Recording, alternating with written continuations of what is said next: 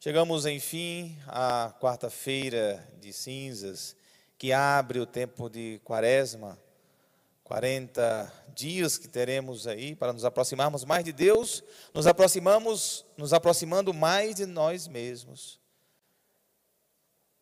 Aproximando-nos de Deus, aproximando-nos de nós mesmos. Cada vez que você se aproxima de si, que você tem a capacidade de acessar o seu interior, você acessa Deus. Você chega ao coração de Deus. Tenham isso presente na vida de oração de vocês. Tenham isso presente na busca por Deus. Quanto mais próximo de si, mais íntimo de si, bebendo nessa fonte que está dentro de nós, mais próximo de Deus nós estaremos. A quarta-feira de cinzas, a igreja, ao propor este dia, resgata uma tradição antiguíssima do Antigo Testamento. Reunir em assembleias para penitência, vestir-se de saco e colocar cinzas na cabeça é uma tradição do Antigo Testamento. A profecia de Joel aqui relata um pouquinho essa cerimônia.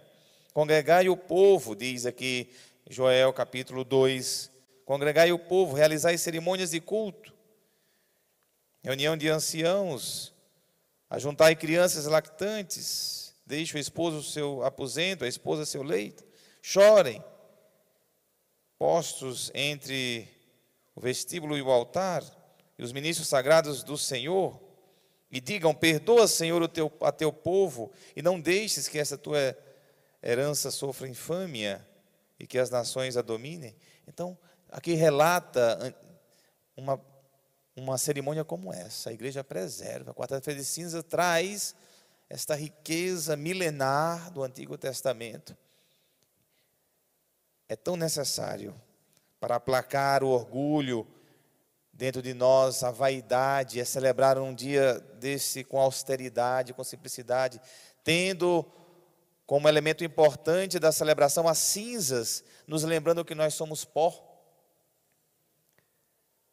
Do pó nós viemos e para o pó nós voltaremos. Como é importante a gente lembrar disso, mas padre, mas eu já sei disso. Mas a gente esquece. Uma vez no ano é importante a liturgia nos colocar diante, é, mais uma vez, desta mística da humildade, do humus, da terra, Humildade, eu gosto muito da origem da palavra humildade, vem de humus, terra. Humildade, então, é voltar para a sua terra, voltar para o seu chão, voltar para onde você, de onde você veio, quem você é de fato, pó. Isso é humildade. E nós aqui estamos convocados à humildade, convocados a viver esta, esse retorno a, a nós mesmos. E para isso a igreja nos dá um, um programa espiritual para ser vivenciado nesses 40 dias. E eu gosto muito disso. Como eu procuro crescer humanamente em tempo de quaresma. Porque os meus propósitos devem me levar a ter melhoramentos no meus, nas minhas posturas, nos meus comportamentos. Porque eu vou fazer exercícios exercícios espirituais, como chamava Santo Inácio de, de Loyola, exercícios para que haja mudança dentro de mim, um voltar para dentro de mim, se acessar o meu eu profundo para tirar fora aquilo que é o melhor de mim, que às vezes está escondido, encoberto por tantas coisas que o mundo nos apresenta e pode nos despersonalizar o mundo nos dispersar. E você tem uma essência maravilhosa. Deus lhe deu coisas maravilhosas que podem ficar aí escondidas se você não descobrir. Porque nós podemos perder muito tempo com as tentações, cedendo a tentações, aos prazeres carnais, libidinosos. Nós podemos perder muito tempo em tudo isso, e nós podemos muito mais na vida espiritual. Então, o tripé da vivência da quaresma está né, na oração, no jejum e na caridade. Oração, jejum e caridade. Essas três coisas sendo vivenciadas com é, mais intensidade. A gente tem que viver essas três dimensões o ano inteiro, mas na quaresma é para a gente viver com mais intensidade. Então, a oração é buscar disciplina na vida de relação com Deus. Eu digo para as pessoas: quer orar bem, quer ser um orante, defina um horário no dia que seja o mesmo horário e que reze sempre naquela mesma hora. É importante isso. Não fique com essa coisa, eu rezo é, a hora que dá certo. Não, não. A gente tem que condicionar a nossa alma para Deus. Estava dizendo para um professor de educação física que ajuda os alunos a ter condicionamento. Eu disse: como é que você faz o seu condicionamento? para os seus alunos, não, tem que repetir, tem que repetir para alcançar condicionamento físico e as metas. Eu, no exercício espiritual é a mesma coisa.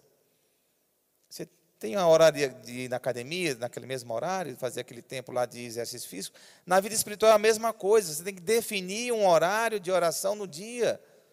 Não faça grandes metas, grandes propostas. Tem gente que se empolga. Se empolga, eu vou rezar um rosário todo dia um rosário inteiro todo dia.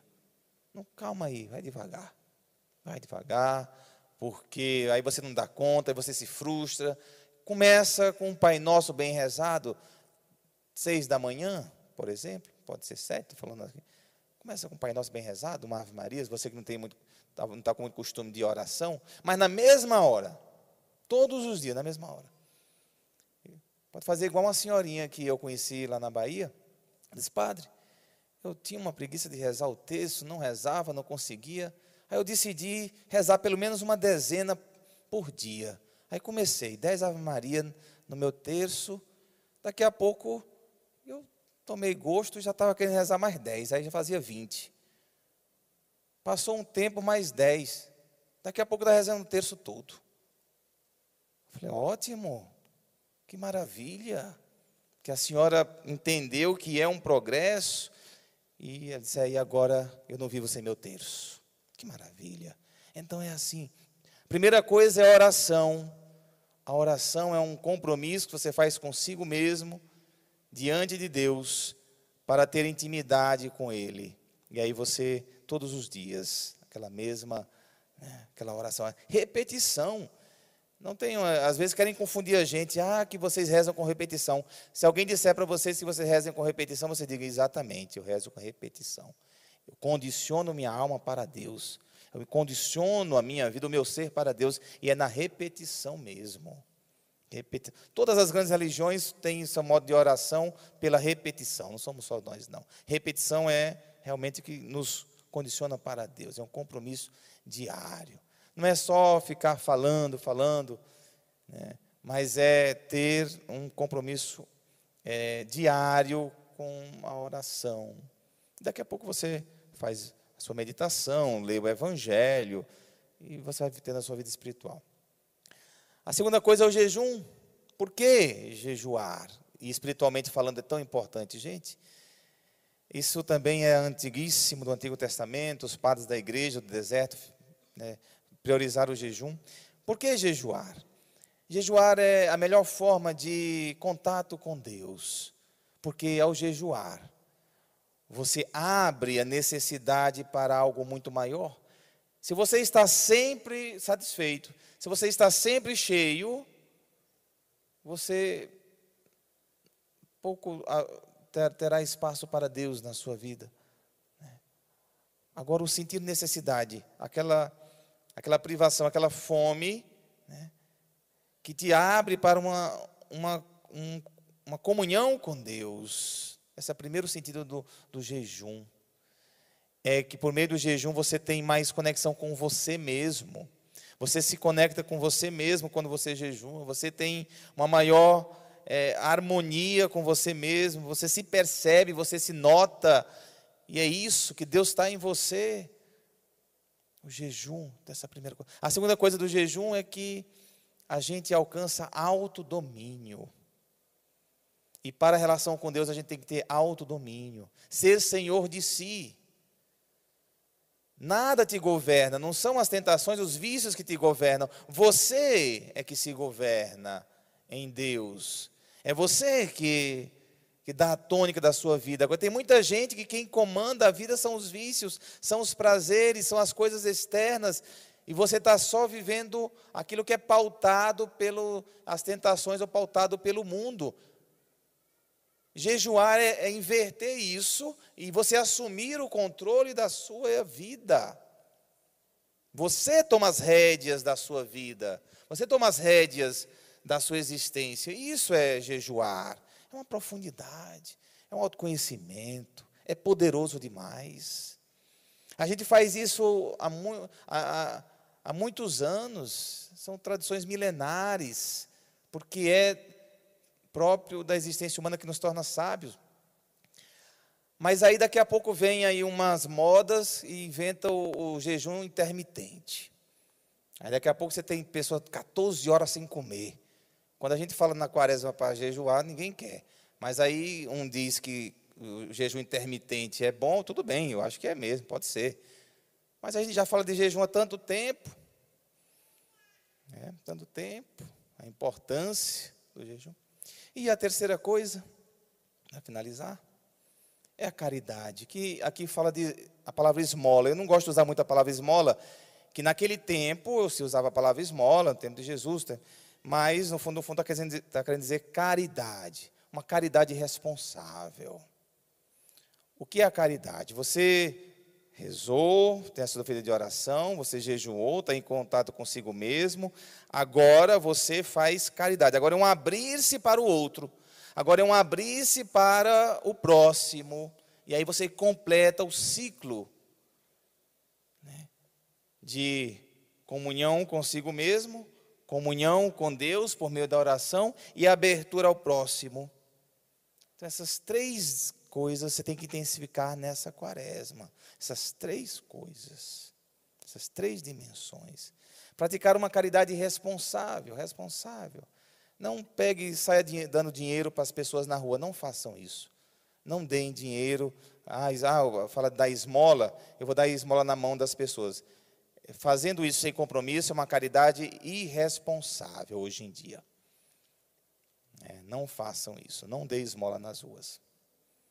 Não é assim que faz a caridade. Você pode escolher uma instituição e eu vou fazer uma colaboração com essa instituição, ou eu vou ser um voluntário aqui, ou, ou tem uma família que eu sei, que eu conheço, que precisa de uma, de uma, de uma força, de uma cesta básica mensal para ela se. Eu assumo compromisso com esta família pontual. Então, uma caridade responsável, é uma abertura comprometida com o próximo. Isso é a caridade.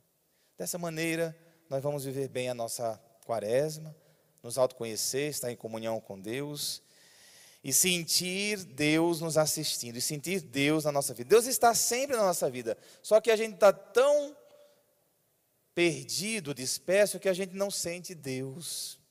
O que, o que, nos, o que nos ajuda a quaresma? Sentir Deus, que sempre está conosco, mas sentir a presença dEle, viver a presença dEle, abrir-se para a presença dEle. Vocês vão sentir uma, uma alegria interior tão grande. A gente sente uma paz, a gente sente uma firmeza na vida. Né? É nos devolvida a, a nos devolvida a alegria, né?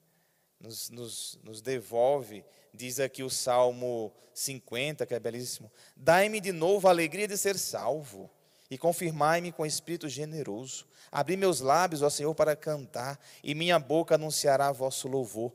Que esse seja o resultado da sua quaresma. Alegria, espírito generoso, lábios abertos para cantar, boca para anunciar o louvor. Que maravilha. É isso. E a gente está precisando. Estamos vivendo tempos difíceis, precisamos então dessa maior comunhão com Deus.